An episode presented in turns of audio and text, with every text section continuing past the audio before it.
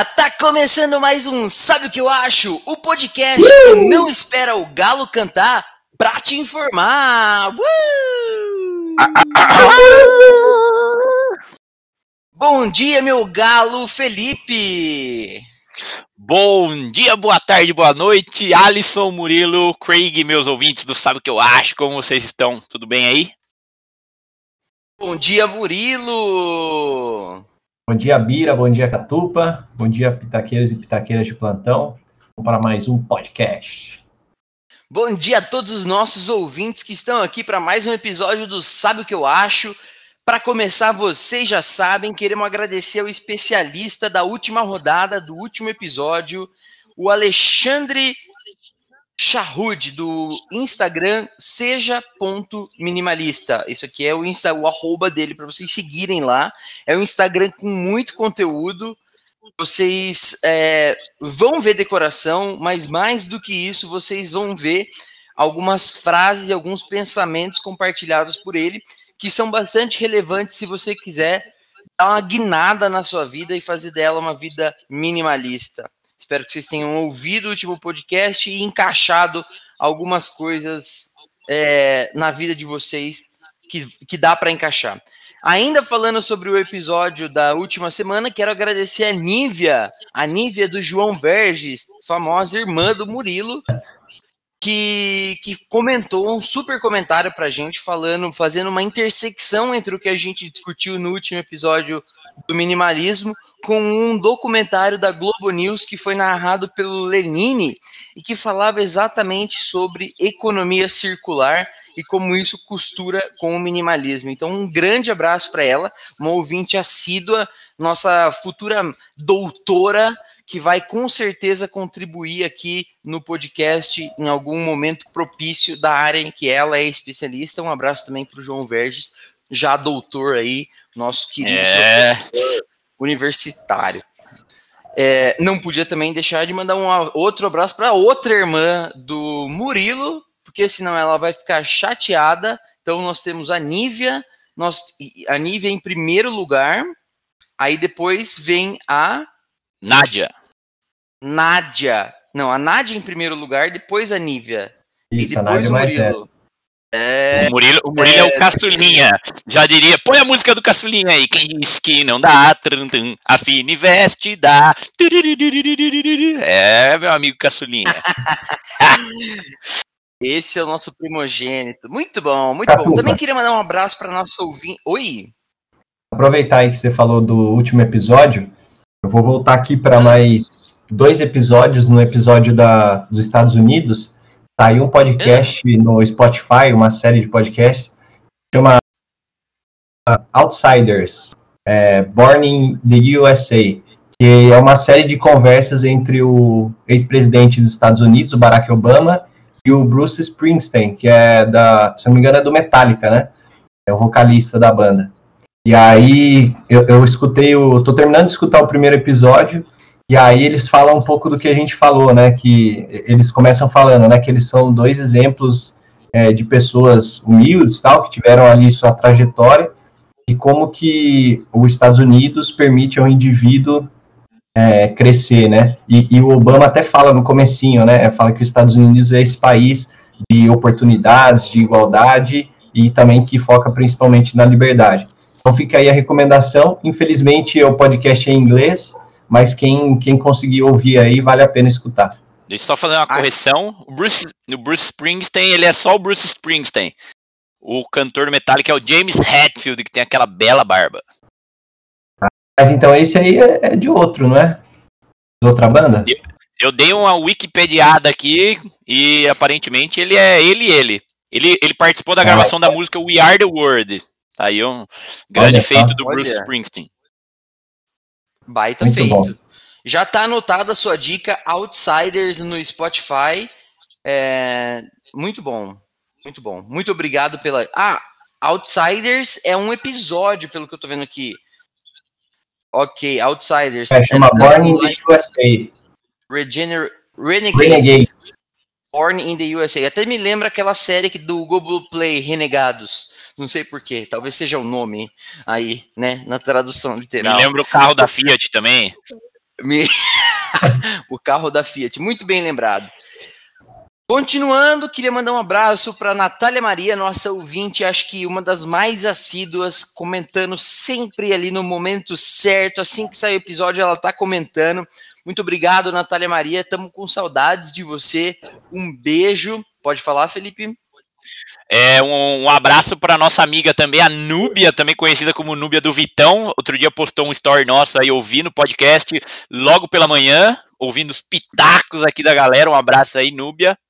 Bem verdade, eu vi isso também, excelente. E a gente recebeu bastante é, feedback positivo. Eu queria mandar um abraço para Mirella Vardaro, ela que comentou várias vezes, já foi nossa especialista aqui no podcast comentou que esse episódio do minimalismo foi um dos episódios mais bem construídos, então fica aqui a dica de uma especialista nossa falando sobre a qualidade do último episódio. Se você ainda não ouviu o ouvinte, volta um episódio e ouve do minimalismo. Se eu não me engano, é o episódio número 32, tá bom?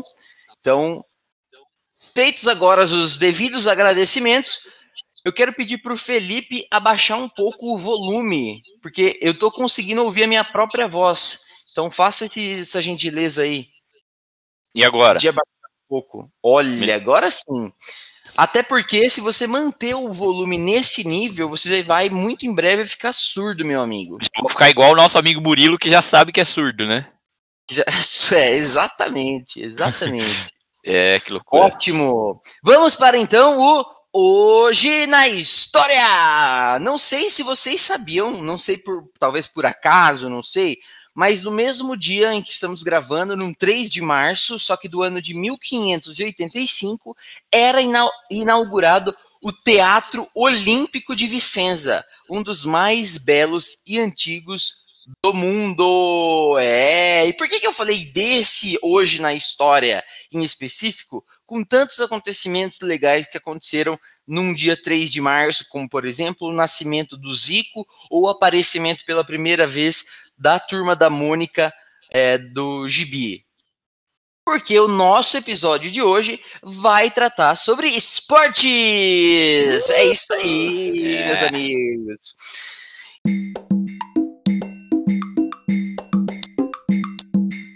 E para entrar nesse tema maravilhoso dos esportes, nós vamos tratar especificamente de qual é o melhor esporte para você. Essa é uma pergunta que muita gente se faz. A gente já recebeu algum retorno no nosso Instagram de pessoas que falavam sobre esporte, queriam que a gente debatesse esporte. Eu já fui contatado pessoalmente por um, por um coach, o Guilherme Marque, Marquestre, ele que é coach da da Maxi Training, lá onde eu treinava, falando que ele queria falar um podcast específico é, de exercício físico. Nós não vamos abordar muito a parte técnica, nem a parte do que do detalhista do, do crossfit ou do, do exercício em si. Nós vamos falar, te ajudar a escolher, meu ouvinte, ou minha ouvinte, qual é o melhor esporte para você.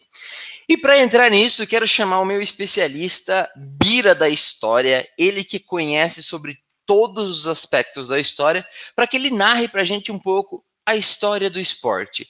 Joga o que você sabe, Bira. É, meu amigo, os esportes eles se dividem até na, na, nossa história aí como humanidade, também embasado pelo nosso grande guru Ivan Harari. É, a gente tinha o esporte antigo, que ocorreu ali até a primeira metade do século XIX e tal. Depois passou a existir o esporte moderno, que foi entre 1820 e 1980, ou seja, próximo. E atualmente a gente tem o esporte contemporâneo, que é o que está rolando aí de 1980 em diante. É, a gente já tinha muitos esportes sendo praticados em algumas civilizações bem antigas, como os índios, os indígenas, desculpa, índio não.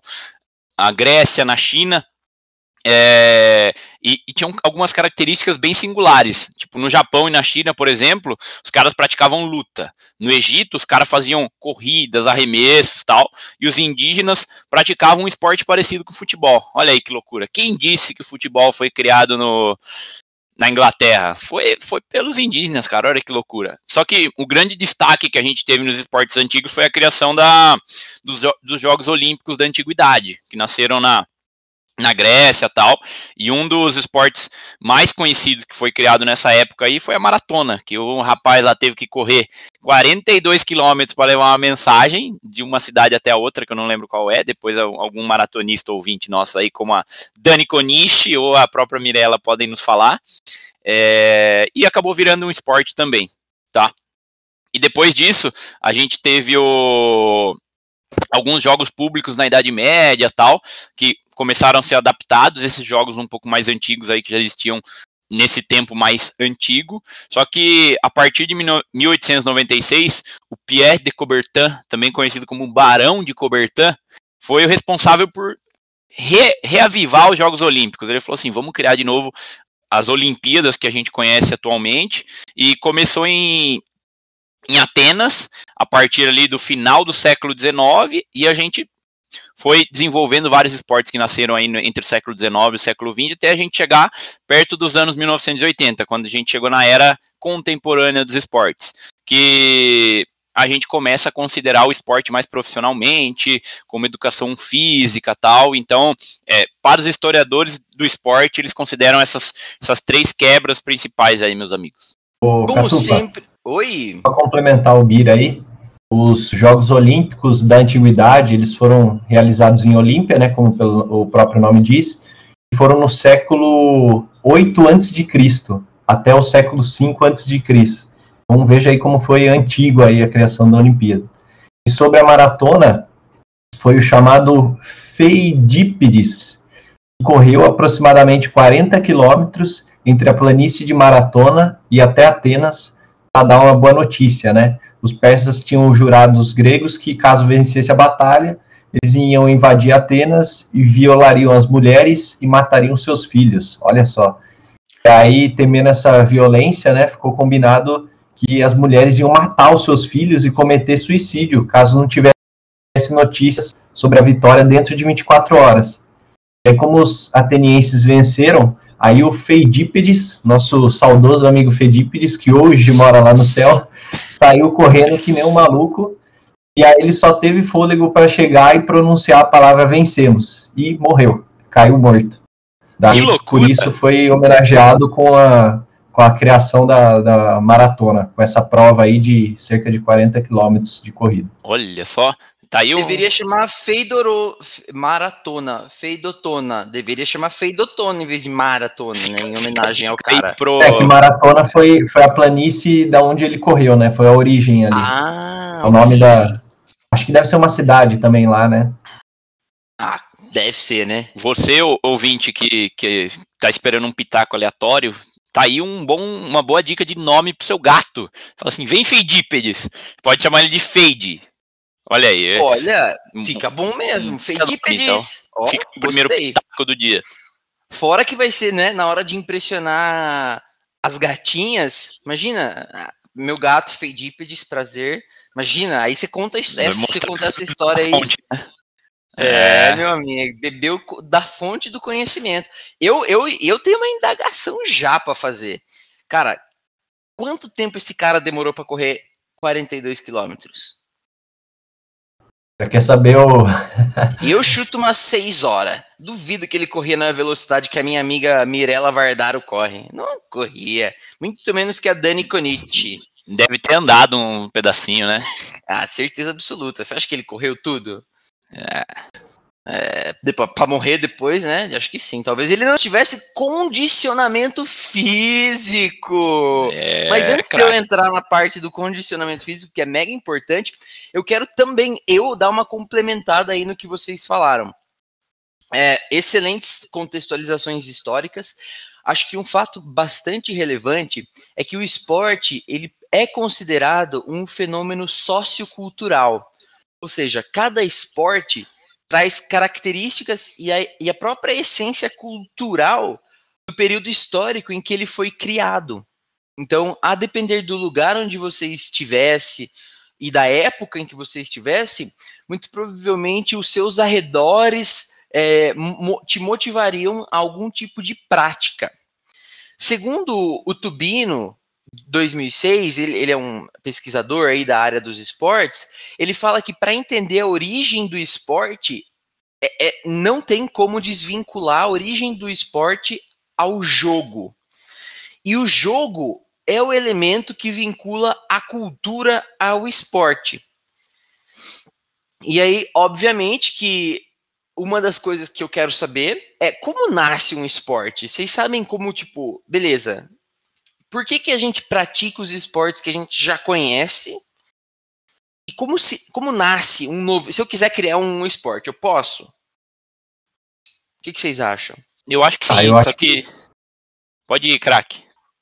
Não, eu, eu acho que sim, mas eu acho que para ele ser reconhecido como esporte, eu acho que ele precisa ter uma abrangência maior. Às vezes eu já vi alguns vídeos na, na internet, tipo de alguns esportes novos, é, eu cheguei a ver, tipo, tem um que é como se fosse ter uma cesta no meio do campo, e aí os caras têm que chutar a bola e fazer a cesta, sabe? Mistura, de basquete com futebol. Tipo, se for ver, é um esporte, mas não é tão abrangente a, a ponto de várias pessoas praticarem. Né? Eu acho que esporte acaba sendo toda atividade física com, com algumas regras tal, deve ser considerado um esporte, mas para ele ser reconhecido, ele precisa ter uma abrangência maior. Tá certo. É, o processo de esportização dos é, conhecidos jogos populares é, foi um processo que começou a acontecer na Inglaterra do século XVIII. E tem um cara muito específico que foi, é, é, assim, né, segundo a literatura, foi o responsável por começar a, esportivizar esses jogos populares. O nome dele é Thomas Arnold. Ele foi o responsável por se você não, se você ouvinte sofria com a aula de educação física, suava que nem um porco na aula de educação física e depois ia ter que voltar para para a aula normal, para as outras aulas, a culpa é do Thomas Arnold, porque foi ele que incorporou as atividades físicas praticadas normalmente pela burguesia e pela aristocracia inglesa no processo educativo. Então, ele oportunizou né, para os alunos para que eles dirigissem jogos que fossem vivenciados nas aulas. E isso permitiu com que esses alunos criassem regras e códigos próprios. Então, essas práticas de criação de regras e de, de códigos próprios foi o que fez com que a popularização desses jogos se expandissem pela Inglaterra e, obviamente, com o passar do tempo, foram criadas ligas e clubes esportivos, principalmente por esses ex-alunos dessas escolas que, que tinham essas aulas lá no tempo do Thomas Arnold. Então, essa prática se difundiu depois muito pela Europa como um todo, e aí a gente chegou no, no século XX com é, uma alteração que aconteceu no esporte e na sua configuração social, né? Sendo utilizada, em específico no século XX, como um instrumento político e ideológico. Então, se antes o esporte ele era restrito a parcelas mais específicas da população, com, esse, com essa popularização que começou na Inglaterra e se expandiu pela Europa, ele passou a se tornar mais acessível para as massas. Então, além do número do aumento das possibilidades de prática esportiva, esse fenômeno ele também passou a sofrer um processo de mercantilização. E aí começou a adquirir o status que tem hoje de espetáculo, né? E com isso, a gente passou também a enxergar o esporte numa perspectiva de esporte contemporâneo, que é o que difere um pouco do esporte moderno que o Felipe comentou. E isso fez com que seu uso também fosse político e comercial, tá bom? Bom, o conceito de esporte tem, teve sempre ligado à competição e práticas corporais institucionalizadas. Então, o esporte ele é caracterizado pela presença de regras formais e códigos instituídos por federações.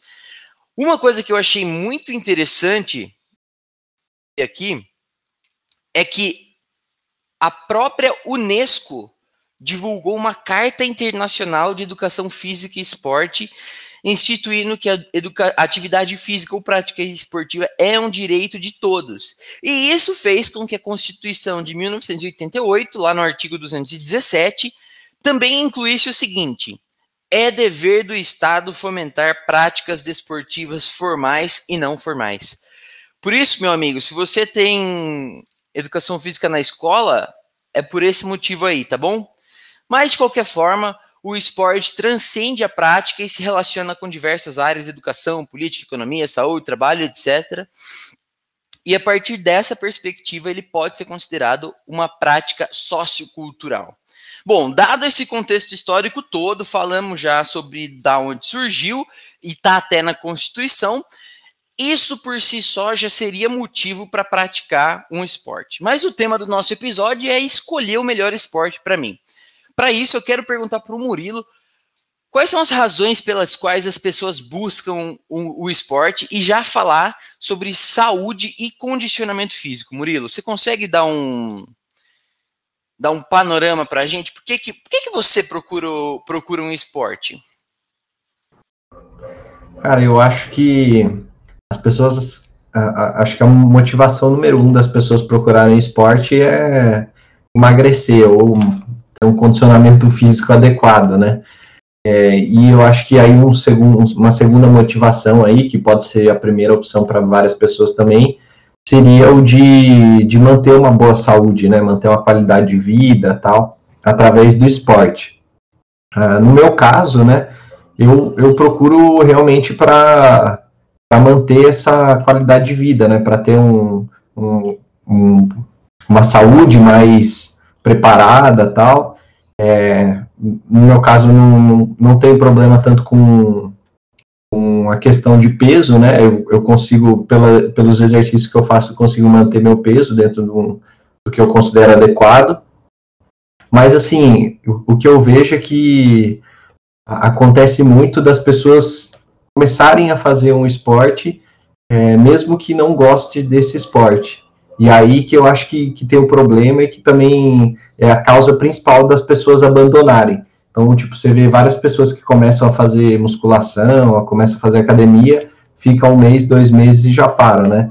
Porque é, ela foi pela motivação de condicionamento físico, de perder peso, mas ela não gostava de fazer aquilo, não é o esporte que ela gosta de fazer. E aí, com isso, é, é, ela não tem sequência, né? Não tem frequência. E ela acaba desistindo. Felipe, é, o Murilo deu uma descrição aqui do motivo pelo qual ele busca uma prática, uma atividade física, e me pareceu um pouco pela fala dele que existe uma certa confusão entre atividade física, o exercício físico e esporte. Você acha que existe. É, é, bom, primeiro, como essas duas coisas se relacionam? E, segundo, elas podem ser interpretadas como a mesma coisa, o esporte e a atividade física? Eu, eu acho que tem alguma, alguma diferenciação, porque tem alguns esportes que a gente que a gente vê que são praticados hoje em dia que são não exigem não exigem necessariamente uma um grande gasto calórico uma grande atividade física como o próprio os próprios esportes. Um abraço para os nossos ouvintes Felipe Jackson e Rodolfo.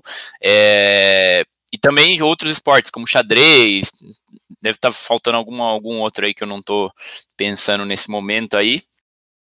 É, mas também são formas de, de esporte que não exigem tanto condicionamento físico. acho que a maioria dos esportes tem essa, essa correlação aí. E eu acho que aí, só que o outro, a outra afirmativa não é verdadeira, que nem todo condicionamento físico é esporte, que daí você acaba, acho que acaba se, se caracterizando, mesmo que não tenha algumas outras algum, algumas outras características, como por exemplo ter, ter regras, ter uma comunidade, ter federações tal, só que ainda assim acaba sendo um esporte, como por exemplo você sai para correr sozinho na rua, você está fazendo uma, uma um esporte, você está treinando na sua casa sozinho, pulando corda, é um esporte também, porque está fazendo ali mesmo que não tenha uma regra muito clara para o que você está fazendo. Então, para mim, acho que essas duas coisas estão interligadas. Vou tentar resumir. Para mim, eu, tudo que envolve condicionamento físico é um esporte, só que nem tudo que é, que é esporte envolve condicionamento físico.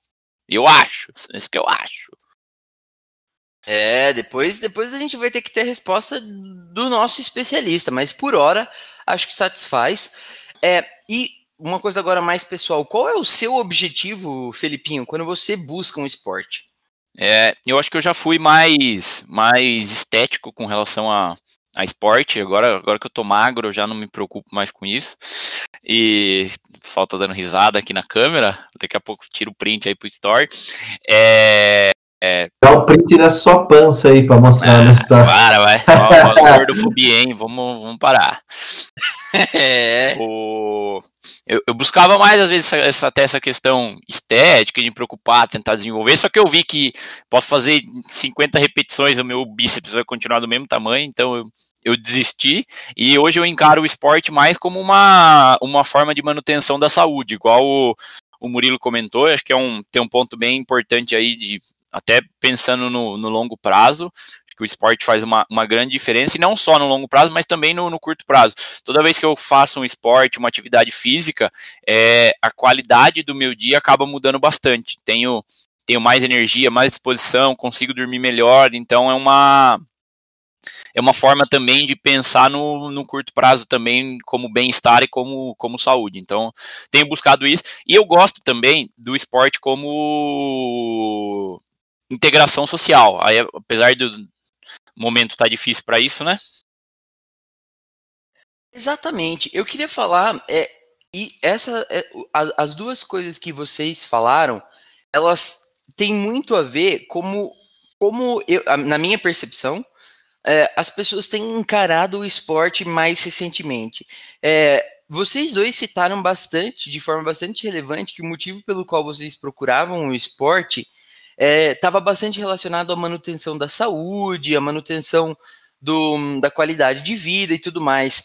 E eu acho que eu tenho observado que durante os anos mais recentes, à medida que a gente foi sendo mais exposto às mídias sociais e à comparação de estilos de vida que as mídias sociais nos permitem, a gente ficou cada vez mais buscando uma atividade física ou um esporte com um intuito quase que único de manutenção da nossa qualidade de vida ou melhoria dela, porque a gente quer, de alguma forma, deixar o esporte. É, como que eu posso falar? Quando você quer pegar uma coisa e deixar ela. Não é otimizar, eu tô, tô aqui orbitando, mas eu quero achar exatamente o termo. Do, o que, que as pessoas é, no trabalho fazem com as tarefas? Como que é o nome disso? Nossa, tô sendo muito. Melhoram, Isso. otimizam. Não, é deixar, tipo assim, muito mecânico, sabe? Eu faço isso. Automático, por... automatizado. É, exato. Eu faço isso porque eu quero este benefício. Tipo, de uma forma muito direta. Parece que a gente já entendeu, assim, para nossa sociedade, ou pelo menos para o nosso grupo social, para o nosso grupo de convívio social, tá muito claro o benefício atrelado à saúde, que a gente já vai discutir. Mas eu queria entrar num, num tópico que talvez para relembrar dos nossos ouvintes como era a prática esportiva quando a gente era pequeno. Eu tenho bastante convicção de que os nossos pais ou os nossos responsáveis nos levavam para fazer um esporte não simplesmente por conta da saúde, da qualidade de vida do ponto de vista da saúde. E aí o que eu queria perguntar para você, Felipe, é: as pessoas encaram os esportes de maneiras diferentes. Você tem a impressão de que, à medida que a nossa sociedade, o nosso grupo de convívio social, está deixando de encarar o esporte como um passatempo é, divertido e recreativo e olhando para o esporte mais como uma forma de alcançar alguma é, coisa que está definida como boa, como saúde, esse tipo de coisa? Eu acho que sim porque eu acho que o esporte acaba sendo para mim mais um exemplo aí dessa super produtividade, super entrega que a gente acaba que a gente acaba sendo envolvido nos dias de hoje pelo, pelos coaches por aí. Ah, você tem que fazer é, acorde às 5 horas da manhã, enquanto você enquanto você trabalha, os outros dormem, coisas desse tipo aí. E acho que o esporte acaba caindo um pouco nessa nessa esqueci nessa nesse storytelling aí que você tem que fazer um esporte para ser mais saudável, para você ser mais produtivo, pensando no seu trabalho, pensando na, na sua saúde, que daí você vai conseguir trabalhar mais e, e as pessoas esquecem, esquecem um pouco desse lado lúdico que o esporte proporciona também. Tem, por exemplo, você, eu lembro que eu metia gol pra caralho, não sei quando você era, quando a gente jogava bola com 6, 7 anos de idade, frangueirão que você era, e eu não esqueço disso até hoje. Então, o esporte também pode proporcionar é, experiências boas, assim, tanto é que eu gosto muito de até jogar um, por exemplo, um basquetinho com os meus amigos aí, tipo, sou zero profissional do basquete, basquete, vôlei zero, não, não sei, não sei arremessar direito, ando com a bola na mão, faço tudo errado, mas é gostoso porque você acaba jogando com outras pessoas junto, gera um, um, uma sensação ali de competitividade, depois você tem coisa para lembrar com seus amigos, eu gosto do esporte com essa abordagem, e hoje em dia, é, tirando até um pouco a, a pandemia dessa conversa, conversa aqui, porque a gente não está podendo praticar esporte coletivo, as pessoas acabam esquecendo dessa, dessa, desse lado mais lúdico do esporte que, que também é, é, é super positivo e consegue andar junto tanto com a melhoria do bem-estar quanto com a melhora do, do, condicionamento físico e da saúde. E, porém, acho que a, a individualização da sociedade também tem se refletido na individualização do esporte. Olha, essa ficou da hora, hein? Meu Deus, cara, você sempre pontual, é, direto assim, nossa, perfeito. Achei, concordo 100% com o que você disse. Você inclusive achou as palavras que eu estava procurando, que era rendimento e produtividade tenho muito essa percepção, concordo 100% com você que as pessoas buscam rendimento e produtividade numa coisa que talvez não necessariamente seja para isso. O esporte não necessariamente é para você se tornar é, é, mais produtivo no trabalho. Não, também é uma forma de você encontrar divertimento, fazer novas amizades. Eu que sou um cara, inclusive ouvintes, eu estou procurando novas amizades, tá? É, eu quero novos amigos, eu sei que é difícil agora no tempo da pandemia, mas o esporte proporciona a criação desse tipo de vínculo. Eu tenho quase certeza que se você praticou um esporte, você muito provavelmente desenvolveu alguma amizade com algumas dessas pessoas com quem você praticava esporte junto, assim como você desenvolveu durante o período escolar. Inclusive, um abraço para o João Poça, que a gente que nos proporciona os momentos de basquetinho, saudades de jogar um basquetinho com você e dar um coro em vocês, vocês três. Tá Ou bom? até momentos de inimizade. Aí fica aí um abraço pro, pro meu juiz favorito aqui de Itatiba, que é o Moacir, sempre roubava o meu time. Moacir, pai da Maíra e do Zicão, do é, Zicão que vai ser pai. É, ixi.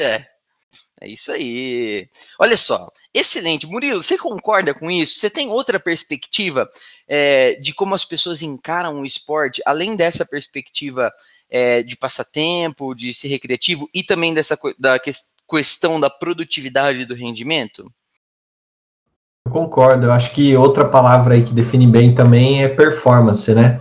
Hoje você tem vários aplicativos aí que você sai para correr, ele conta o número de passos, ele vê a sua velocidade, ele traça o trajeto que você fez, a gente compara com pessoas pelo mundo inteiro. Então, hoje você tem muito mais ferramentas a mensurar a sua performance e comparar com outras pessoas. E se a pessoa ficar pilhada nisso, ela, é, ela acaba levando para um lado é tanto da, da qualidade de vida, ela acaba não aproveitando tanto. Eu tenho um exemplo que quando eu morava em São José lá, tinha uma época que eu jogava futebol de terça-feira. Aí, tipo assim, eu ia na academia tal, mas o futebol era, um, era uma coisa que não tinha. Eu não tinha nenhuma preocupação com performance. Lógico que não era um pé de rato lá jogando, né? Mas, mas eu. Mas era assim, é, era um momento que eu ia lá para relaxar, sabe? Para desestressar é, nem que fosse só para correr atrás da bola, mas era um momento que eu gostava por, por conta do, do relaxamento, assim. Até, tipo assim, eu, eu, gostava até quando ia jogar e chovia, sabe? Porque parecia que lavava a alma, assim, você saía renovado do, do campinho essa descrição por si só desse sentimento é, para mim, é o que o esporte traduz. Essa sensação de ser, ufa, descarreguei e tal. É, realmente, eu concordo 100% também com o que você falou. E você falou uma coisa bem legal é, sobre os aplicativos, né? Como é que os aplicativos te comparam e fornecem dados sobre o seu rendimento, sobre a sua performance e tudo mais. E isso, na minha perspectiva, na minha interpretação, nada mais é do que a comercialização do senso de competitividade que é natural do ser humano e é natural do esporte. Então parece que a gente pega um, uma característica, essa, essa competitividade, e leva ela ao extremo para explorar comercialmente é, os resultados que isso nos traz. E aí a gente acaba criando é, né, uma sociedade extremamente individualizada, porque na maioria das vezes os esportes em que os aplicativos que a gente tem aí para mensuração de performance são esportes individuais, poucas, não, não sei se existe um esporte em grupo que, que é mensurável dessa forma. É, inclusive fica aí uma dica de negócio, já que a gente está falando de comercialização, né, um aplicativo de comparação de esportes coletivizados, mas eu acho que leva ao extremo da individualização da sociedade e a comercialização do senso de competitividade. Então, concordo. Cara, 100%. eu discordo um pouco. Pode falar. Porque, cara, eu acho que assim, é, você, você levar, se você ficar pilhado é negativo. Mas, cara, eu, eu gosto, por exemplo, de ver se, se eu conseguir correr mais ou conseguir correr num tempo menor que tipo assim, eu não fico compara me comparando com outras pessoas. Eu acho que talvez o problema esteja aí nessa comparação. Mas, cara, imagine, tipo, há uns tempo atrás, se eu quisesse saber a minha performance, eu ia ter que contratar um técnico para ficar cronometrando, para ficar mensurando para mim. E hoje em dia eu consigo fazer isso com o próprio celular. Então eu acho que não acho que é de todo ruim, sabe? Eu acho que talvez assim o que cada pessoa utiliza com esses dados e o que ela faz com esses dados aí que pode se tornar ruim. É a mesma coisa aquela, aquele papo das mídias sociais, né? É, a depender do, do quanto você usa, pode ser prejudicial, mas tem muita gente que usa para o bem. É, eu concordo com o Murilo e até me contradizendo um pouco da fala anterior, tem, tem o outro, o outro lado da moeda também dessa questão da é, produtividade no exercício, rendimento e tal. Acho que é, a gente sendo bombardeado com esse tipo de informação, com esse tipo de dica pela mídia, isso tem incentivado mais pessoas a fazerem exercícios do que do que elas faziam antigamente. Acho que o exercício é, acabou se tornando, mesmo com, com esse outro viés aí um pouco menos, menos é, recreativo, o exercício acabou se tornando uma realidade um pouco mais presente na vida das pessoas. Tem muita gente que não fazia exercício, só que com tanta gente falando, tem que fazer alguma coisa, tem que fazer alguma coisa, tem que se exercitar, tem que procurar mais saúde e tal. Acho que essa mensagem hoje em dia ela é mais melhor transmitida do que foi em outras épocas, por exemplo. Que meu pai, por exemplo, meu pai não faz exercício nenhum e depois de velho ele começou a fazer tal, tava correndo, sabe? Então acho que tem tem, tem um aspecto que Acho que hoje as pessoas são mais bem informadas com relação ao, ao exercício e esses benefícios que ele pode trazer também, claro, sem entrar na pira aí, como o Murilo falou. É verdade, eu concordo com vocês dois. Tem essa perspectiva sim, e depende muito da interpretação que a pessoa tem daquilo lá. Concordo, vocês estão certos. É, três comentários positivos aqui, tá certo. Excelente. E já que a gente, a gente sabe bastante é, dos benefícios que o esporte e atividade física trazem, e eu queria tentar aprofundar agora um pouco para os nossos ouvintes, para que a gente fale um pouco sobre o que a ciência diz sobre o esporte e sobre os seus benefícios. Óbvio que a gente já pincelou um pouco, mas eu queria que você, Felipe, continuasse falando sobre o que diz a ciência sobre o esporte.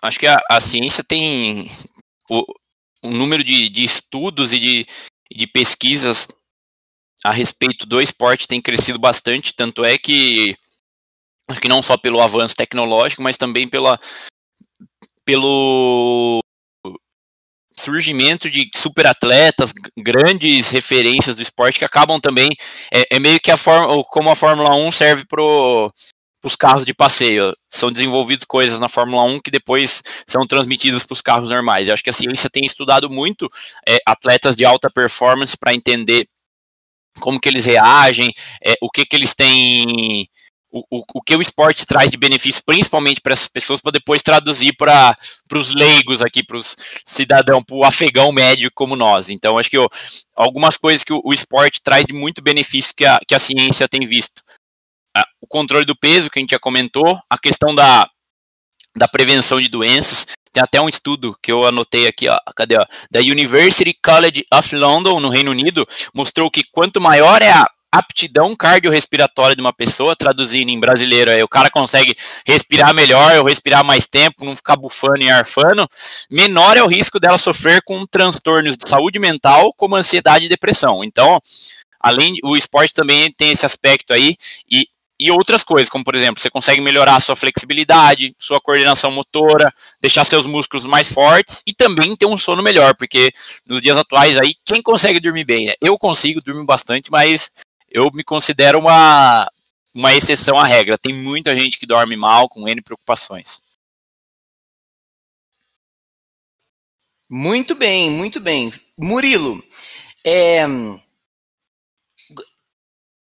Além, além desses efeitos é, que o Felipe descreveu, que outros efeitos para o cérebro, mas agora mais para o lado da, é, do, da nossa psique, o, esporte pode trazer?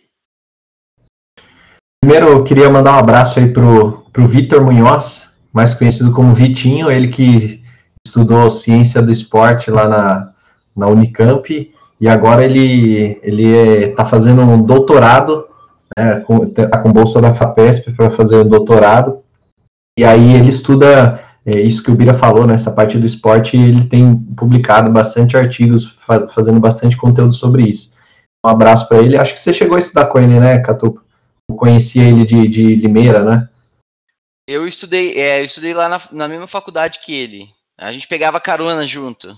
Bons tempos, ia pra balada junto com o Vitinho, inclusive um abraço, saudades, meu amigo, casado. Agora vai casar. Ah, não, Renault. era ainda antes, antes de eu ter o meu Renault Clio. Que loucura. Bande, bandejava junto. A Antonella é o Renault tempos. Clio? Você falou Bons que ia pra balada. Não, não, não. É, aquele tempo eu nem namorava, o Vitinho também era solteiro. Não que a gente fizesse muita coisa, assim, mas a gente saía. E, e, e, hoje o Vitinho já tá casado? Hoje o Vitinho tá casado. Ah, tá. Mas só para aproveitar aí, eu acho que assim tem uma coisa também interessante do esporte, né? Eu como gosto bastante de futebol, a gente tem acompanhado que a ciência tem avançado bastante no esporte, tanto na parte medicinal, então Hoje em dia você vê os jogadores se recuperando num tempo muito mais rápido do que antigamente. As mesmas lesões que tinham antigamente, eles estão curando num tempo mais rápido. Eu acho que também, a gente falou da performance, de acompanhar, hoje em dia são gerados muito mais dados estatísticos sobre uh, as partidas, sobre número de passes, quantidade de quilômetros percorrido por cada jogador, Todas essas informações são analisadas até o meu time aí, o Palmeiras, tem um núcleo de saúde e performance que avalia tudo isso e, e ajuda até o técnico a escolher quem está em condições melhores de, de praticar o esporte. Então, eu acho que a ciência no esporte ela está evoluindo cada vez mais com o auxílio dos dados a uma performance melhor. Show, meu amigo. É, acho que vale falar também dos efeitos que a gente já comentou no, no bloco anterior, que são aqueles efeitos da socialização, do convívio social. É, esses efeitos também fazem bem para a nossa saúde. Uma pesquisa, eu vou ser bem breve nessa parte, para não ficar chovendo no molhado, porque a gente já sabe que o efeito para a saúde é excelente do esporte, mas uma pesquisa da Wendy Suzuki, ela divulgou essa pesquisa em 13 minutos, num vídeo no TED, que está disponível no YouTube. É, ela é uma pesquisadora de neurociência e ela hum, descobriu, realizando prática esportiva mesmo, que ela melhorava é, a própria atenção dela mesma na, na, pesquisa. E ela decidiu mudar o foco da pesquisa dela exatamente para efeito do esporte na neurociência. E ela detectou é, três grandes razões pelas quais a atividade física é a coisa mais transformadora que você pode fazer pelo seu cérebro hoje. E ela falava assim: a atividade física tem um efeito imediato no cérebro. Ela é, é uma única sessão de esporte, ela fala, ela argumenta, aumenta imediatamente o nível de neurotransmissores. E agora a gente vai fundo na ciência. Como a dopamina, serotonina e a noradrenalina. Todas essas aí, como Bira mencionou no episódio anterior, terminando com ina, esses neurotransmissores, eles melhoram o seu humor logo após o treino. Só que esses efeitos, ela argumenta, também são passageiros e eles duram cerca de duas horas só, tá? E aí ela fala um pouco que o segundo efeito, no longo prazo, ele é encontrado em estudo de neurociência que trata do exercício físico, eles também trazem melhoras significativas da função da atenção que dependem do córtex pré-frontal, que é uma parte do nosso cérebro. E por último, ela fala e argumenta que essa é a razão mais importante pela qual você, segundo a ciência, deveria começar a praticar esporte ou exercício físico hoje, são os efeitos de proteção ao cérebro que o exercício causa. Repito, proteção ao cérebro. Porque ela argumenta e fala para a gente pensar no cérebro como um músculo. Quanto mais você exercita, melhor, mais forte ele fica e aumenta de volume. E a parte específica do cérebro que aumenta de volume é o hippocampus, que ele é responsável pelas suas memórias de longo prazo. E isso faz com que você fique menos suscetível a doenças que são degenerativas dessa parte do cérebro. Então, em resumo, você vai estar tá melhorando o declínio cognitivo que é natural ao envelhecimento. Portanto, meus amigos, quer envelhecer mais devagar e não ter doença, problema com doenças degenerativas do cérebro, pratique esporte hoje. Essa já fica aqui um pitacão para vocês. Mas como a gente não quer e não é o nosso objetivo entrar fundo na ciência, eu já vou para o nosso bloco como que você escolhe o melhor esporte para você, campeão? Yeah!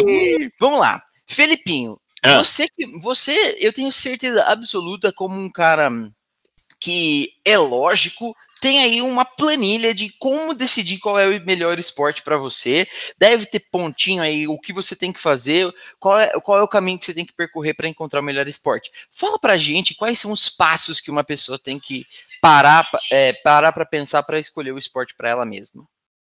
Muito bom. Eu acho que tem alguma, algumas formas aí de você e você avaliar qual esporte faz mais sentido para você. Acho que é, é, é uma discussão bem lógica, até como, como você comentou aí. Você tem que, acho que um, um ponto super importante para começar a conversa aí, a gente até falou disso, é qual que é seu objetivo com o esporte? Você, você entender se você quer fazer amigo, você quer emagrecer, você quer só se manter ativo, você quer virar um profissional?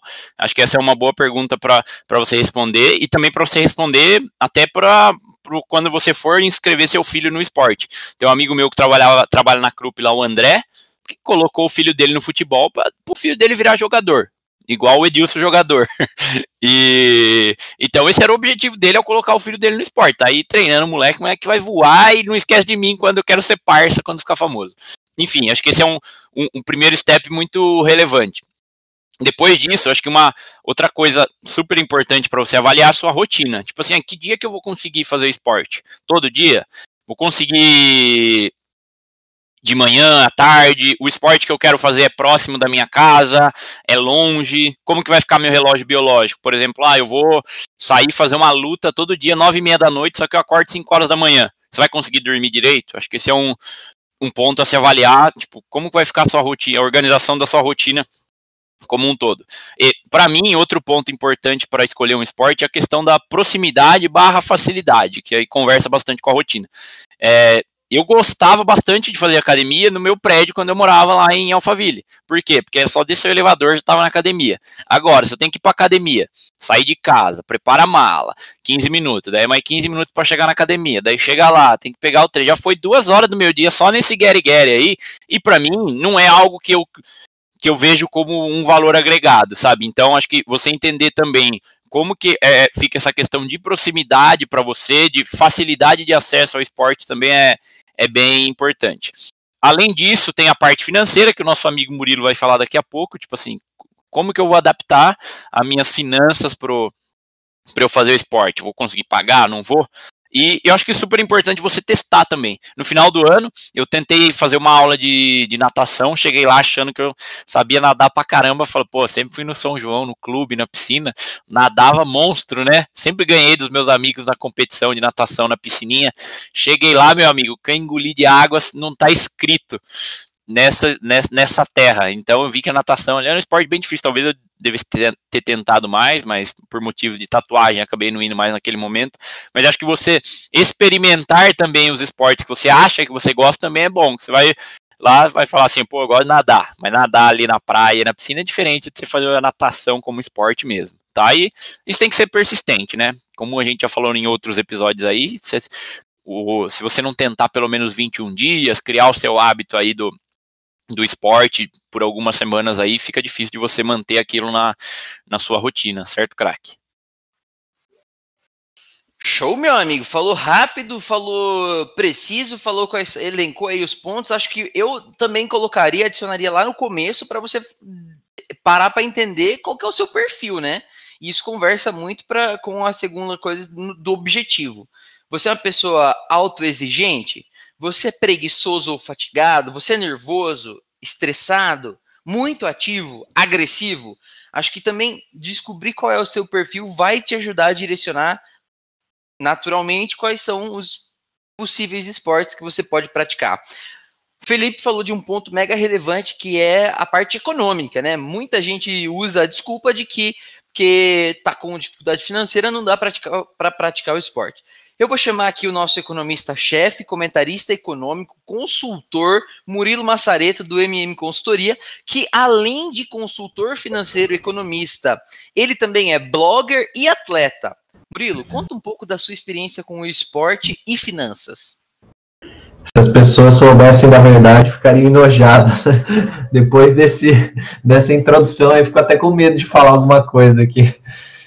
Mas é, eu acho que quando você vai avaliar também o, o, esporte, né, você tem que pensar um pouco nas finanças. Porque tem algumas atividades, alguns esportes que exigem muito investimento financeiro. Tipo assim, se eu quiser ser um piloto de Fórmula 1, eu tava ferrado, né? Porque, imagine, só para você alugar ali, correr um kart, você já deixa. Já deixa um carro ali já, né? Em troca. Pra ficar em último ainda, né? Nessa velocidade. Tomar é, um pau eu, ainda. Deixa, deixa eu falar para os nossos ouvintes qual é o apelido do Murilo. É Murilo Barrichello ou Murilo Langsam? De devagar, porque ele é devagar. Então, no, na Fórmula 1 não daria, meu amigo. Fica para um outro esporte. É, mas existem outros esportes também, tipo golfe. É mó difícil, cara, pra você praticar esse tipo de esporte e você exige um pouco de dinheiro. Então, acho que na hora da escolha também, acho que vale a pena tentar. E, e, acho que outro argumento também, né? Eu até comentei com vocês esses dias atrás no grupo. E na minha empresa eles têm uma parceria com o Gym Pass. E aí eu estava avaliando sobre a possibilidade de é, escolher um plano lá do Gym Pass é, ou de continuar fazendo os exercícios em casa. Então, a vantagem que eu teria do Gym Pass é poder fazer academia, eu via até poder fazer aula de yoga, né? E em troca eh, eu teria que pagar ali uma, uma mensalidade que hoje eu não pago mais, né? Eu estou fazendo os exercícios em casa. E aí, cara, eu fiz a avaliação e como eu testei e já estou há quase um ano aí já de pandemia, né? Fazendo exercício em casa e tá dando para o gasto, então eu decidi por enquanto continuar fazendo em casa, né? Mas é, vez ou outra volta esse tipo de questionamento, eu questionar se vale a pena fazer um, um, alguma academia ou não. Eu acho que também o que me motivaria a fazer também é igual o Catu falou, né? É, ter novas amizades, conhecer pessoas, né? Trocar experiências, acho que valeria a pena também. É, você não paga nem pelo esporte, né? Você paga para estar junto de outras pessoas. Muito bom. Eu tenho um relato pessoal sobre isso e cada vez mais com as nossas conversas, eu consigo é, constatar ou, de fato, né, observar o efeito que a sociedade, o meio ambiente e a cultura em que a gente vive influencia. Você comentou assim, ah, cara, jogar golfe. Não, é difícil, né? Você quer, quer começar a jogar golfe. Se você está num grupo social em que as pessoas praticam isso, e isso é difundido, provavelmente você vai conseguir realizar. Mas se você não está, você vai partir para o esporte de massa, que é o que a gente conhece, o que a gente está acostumado: futebol, é, capoeira, é, handball, esse tipo de coisa assim, mais difundidamente o futebol. Eu vou, eu vou dar um exemplo agora, pessoal. Eu é, minha família, meu irmão, apaixonado por futebol, fissurado, jogou no Guarani, jogou no Paulista, ele também era goleiro, tentou profissionalmente, não deu muito certo por causa da altura e tudo mais. E hum, eu ia lá jogar também, né? Assim, minha mãe colocou, minha mãe e meu pai colocaram ele no futebol, eu ia também. Era um convívio social muito bom para a família, porque ela interagia com outras famílias, faziam churrasco junto, mas eu nunca gostei muito de futebol, nem de assistir, nem de jogar. Já meio chato assim. E eu fui tentando fazer outros esportes. Eu tentei karatê, fiz um tempão, sou faixa verde, inclusive, quem quiser tomar um couro de mim aí, pode vir. Tentei tênis, tentei tênis e encontrei uma forma de jogar tênis que encaixava dentro do meu quadro social e financeiro. É, quando eu era criança, né, adolescente, eu jogava por uma. É, a prefeitura oferecia a possibilidade de jogar tênis numa quadra é, pública da cidade e não precisava pagar. Tênis é um esporte caro, que as pessoas não têm acesso. Então, esse é um exemplo. A raquete custa uma fortuna para você comprar uma raquete assim. É, então, e não é difundido, não é super difundido assim na massa para praticar, para todo mundo praticar. Então, isso tudo cria barreiras para você se desenvolver. Tanto é que é, eu acho que se eu tivesse começado a praticar tênis lá desde o início, bem pequenininho, antes de ter começado a praticar futebol, talvez fosse uma coisa que, eu, que hoje eu seria, tipo, é, bastante instigado e, ia gostar muito de continuar jogando. joguei durante a faculdade um tempo, mas não foi nada que é, despertou uma super paixão também, como é o futebol para o meu irmão. Então, eu acho que aqui a gente consegue fazer um paralelo e costurar com aquilo que a gente comentou no início do episódio, quando a gente falou sobre o esporte ser considerado um fenômeno sociocultural exatamente porque ele depende é, das características e da essência da cultura e do período, e por que não, do ambiente social e financeiro que você vive. Então, fica aqui uma costurada muito boa sobre isso. E a gente falou já então como escolher um esporte, né? Quais passos você tem que lembrar. Então, recapitulando: descobrir o seu perfil, pensar nos seus objetivos, avaliar sua rotina, procurar opções que são próximas a você para facilitar o processo, analisar sua condição financeira, testar algumas alternativas e ser persistente com esse novo hábito. Vamos dar agora, meus amigos, exemplos de esportes disponíveis para para os nossos ouvintes, para que eles talvez saiam um pouco fora da caixinha e pensem é, em possibilidades de práticas esportivas que eles podem ter. Queria começar perguntando sobre os mais clássicos, os mais populares do mundo, que muito provavelmente as pessoas vão saber, e aí depois a gente começa a entrar em possibilidades e dar palpite aqui na vida da turma, e aí a gente fala o porquê que é legal. Vamos lá. Ô, é... vamos fazer um joguinho. Ah, eu tava esperando que alguém falasse Top. que tava com saudades dos meus joguinhos. Então Bom. vamos lá. O jogo vai ser o seguinte: cada um de nós vai falar um esporte, mas dessa vez vai ter que falar por que, que quer que a, por que, que recomenda a prática desse esporte. E aí a gente vai em looping, assim, em roda, roda, vira, vira, na, na seguinte sequência: eu, Murilo e Felipe. Eu, Murilo e Felipe. Então eu vou começar com um esporte e vou falar do futebol. Fácil de praticar, você consegue socializar e tem em todo lugar. Surf. Você consegue, além de fazer um esporte, ter um contato com a praia. Muay Thai, você consegue dar uma desestressada dando as porradas por aí, né, Pirulão? Basquete, mesma coisa do futebol, fácil de jogar, você precisa de uma bola e de uma rede e consegue socializar corrida, você não precisa de quase nenhum investimento financeiro e ainda consegue ficar em forma. Bicicleta, porque na hora que você cansa, você pode andar sem pedalar, dá para dar uma variada. Cricket é um dos esportes mais praticados no mundo, com 3 bilhões tá colando, de ele tá colando. Deixa eu falar, cara. é, é, é, é, praticado muito na Índia, Reino Unido e Paquistão, nos países ali da Ásia, mas foi inventado lá na Inglaterra e é pouco difundido aqui no Brasil. Então, eu quero que você pratique, porque é uma nova prática esportiva. Ginástica artística, é, você pode ficar trincado só na parada de mão na corda. que ótimo. Hipismo, porque quem corre é o cavalo e não você. Hockey. Hockey é o quarto esporte mais praticado do mundo. É muito legal porque você fica patinando no gelo e é diferentão. É. Basquetinho. Basquetinho, você reúne. Perdeu! Não presta atenção, perde. Eu já tinha falado do basquetinho, meu amigo. Comeu bronha, como diria o outro. Alguém tinha que perder, alguém tinha que perder. Alguém tinha que perder, senão isso aqui ia ficar uma lista longa. Isso porque os esportes que, tem, que nós temos possibilidade de praticar são muitos. Então, meu amigo, se você está achando desculpa para não praticar o esporte, tá aqui as nossas dicas. Já falamos da ciência, já falamos do, da parte social, já falamos da parte é, boa da saúde, aí já falamos de quase tudo. Só que falta alguma coisa ainda, talvez aquele estímulo para você escolher o esporte que você quer praticar, meu amigo.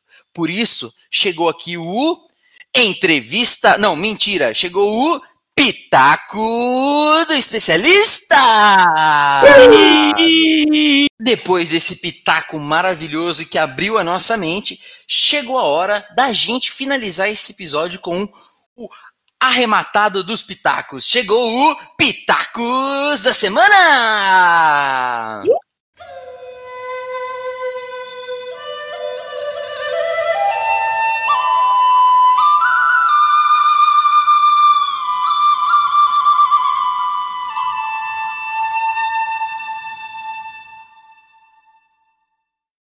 Nome, sou Vitor Fauri, sou atleta de nascimento e formado em economia na Faculdade é, Presbiteriana Mackenzie e atualmente tenho um negócio, uma escola de esportes na praia, em São Sebastião, na praia da Barra do Una, e atuo como analista sênior de comunicação e eventos na Associação Brasileira de Energia Solar.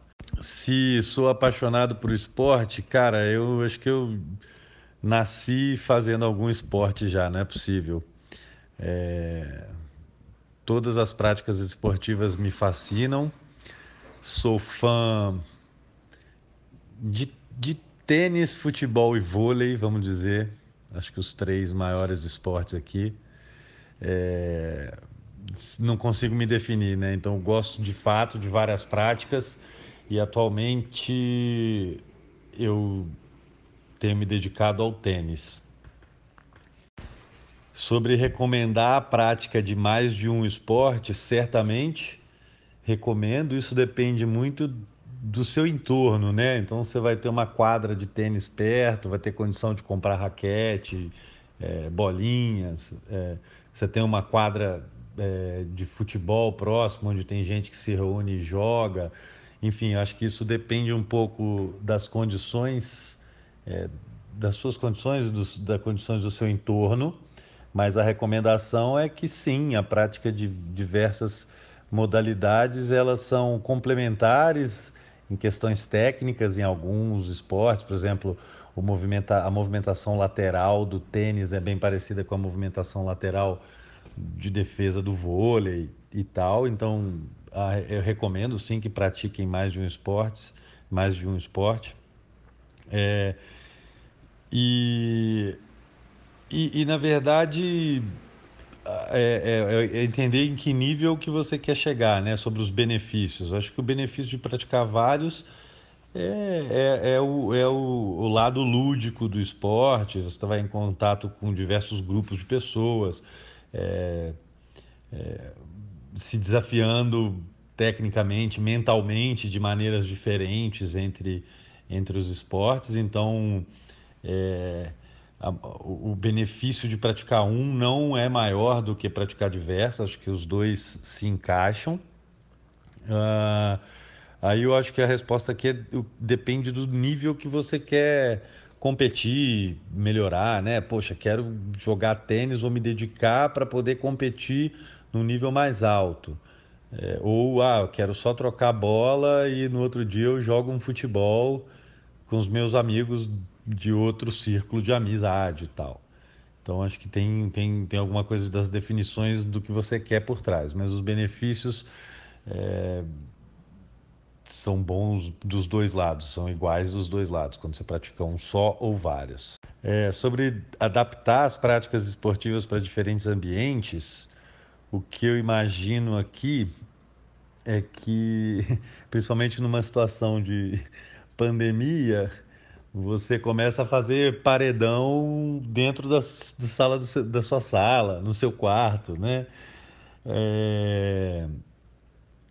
Mas especificamente sobre os esportes na, pra, na praia, é, é uma modalidade, as modalidades, a maior parte, o carro-chefe do esporte na praia são as modalidades de água, né?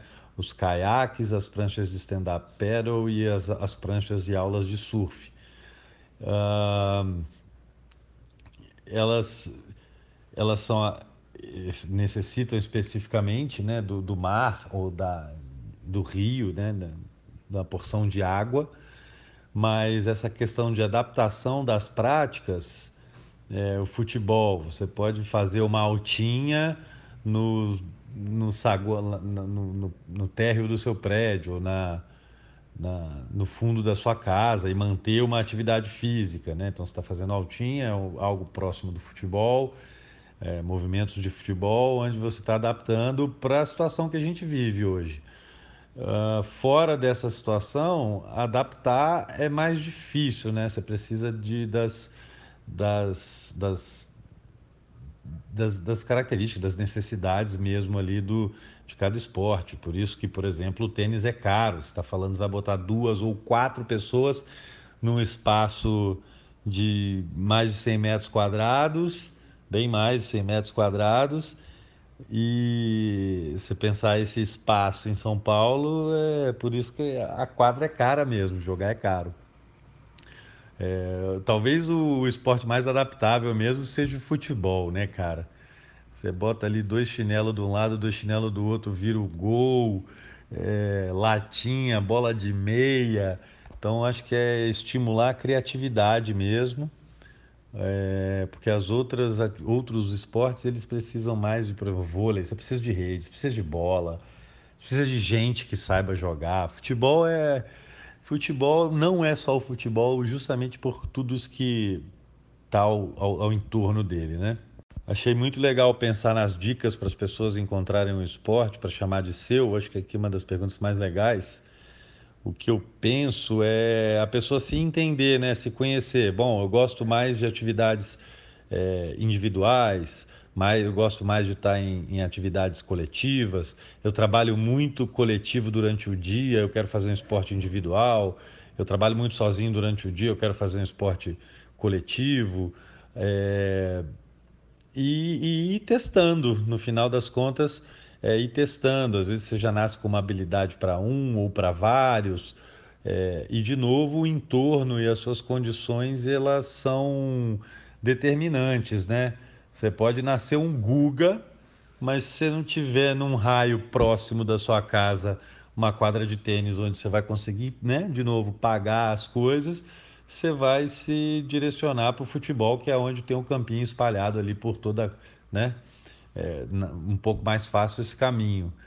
Mas então, assim, encontrar um esporte que é seu é encontrar a sua característica que, que casa com a característica do esporte, é, definir o seu nível de, de expectativa sobre melhora e sobre é, o quanto você quer evoluir mesmo, aonde você quer chegar e, e ir testando. Acho que nada melhor do que testar. Se você não tem nenhuma é, contato com nenhum esporte até né, na vida adulta, é, o lance é testar. Mas ao longo da vida a gente vai entendendo ali até o que a gente mais gosta. Às vezes o que a gente mais gosta não é o que a gente mais joga, mas é, é o que gosta mesmo, que dá aquela sensação de, nossa, amanhã eu quero voltar aqui para fazer isso melhor. seja na musculação ou seja no, no futebol e, e tudo que in, envolve prática esportiva. É, agradeço a vocês pelo convite de participar em participar aqui desse podcast. É, espero ter trazido alguma perspectiva interessante. Acho que o esporte dá para a gente discutir ele em, até né, em termos é, sociológicos, sociais, sociológicos, uma vez que o esporte é uma ferramenta de introdução social, é uma ferramenta de agregação e tudo mais, do, do ponto de vista lúdico, do ponto de vista do que é o esporte. E a gente pode discutir o esporte enquanto mercantilismo, né? enquanto mercadoria, é, a criação dos jogadores mercadoria, das mercadorias diretas, tênis, chuteira, raquetes, e do imaginário, né? dessa construção do imaginário. Então a discussão ela vai muito além dessas perguntas aqui, mas adorei poder compartilhar e, e, e contribuir. É... Para quem quiser seguir o Esportes na Praia, o arroba do Instagram é Esportes na Praia, S-P-O-R-T-S na praia. Uh, nesse momento exato, a gente está passando por uma reorganização da operação, justamente pelas condições novas que a pandemia nos, nos impõe mas em breve estaremos com todas as atividades de praia retomadas lá e a todo vapor. Acho que é isso. Um grande abraço, sucesso para o podcast. Espero participar em próximas, hein? Valeu! Depois desse pitaco maravilhoso que abriu a nossa mente, chegou a hora da gente finalizar esse episódio com o arrematado dos pitacos. Chegou o Pitacos da Semana! Descubra o seu perfil. Pensa nos objetivos que você quer com o esporte. Avalie a sua rotina, o seu relógio biológico e daí você procura opções próximas viáveis para você. Mas antes de tudo, teste. Faça um esporte que você goste para fazer sempre. Ache mais de um benefício na sua escolha de esporte. Não faça só pelo condicionamento físico. Não faça só pela melhoria no cérebro. Não faça só pelo convívio social. Ache várias razões dentro de um único esporte e assim você vai conseguir encaixar direitinho o que faz mais sentido para você. Esses foram os pitacos da semana. Não esqueça de curtir a nossa página no Instagram e enviar suas sugestões de tema e interagir com a gente lá pela plataforma. Além disso, não esquece de dar o like no Spotify, no arroba sabe o que eu acho, para sempre que um novo episódio for ao ar, você receber a notificação e ouvir esses três patetas falando para você. Muito obrigado, um abraço e até a próxima do Sabe o que eu acho?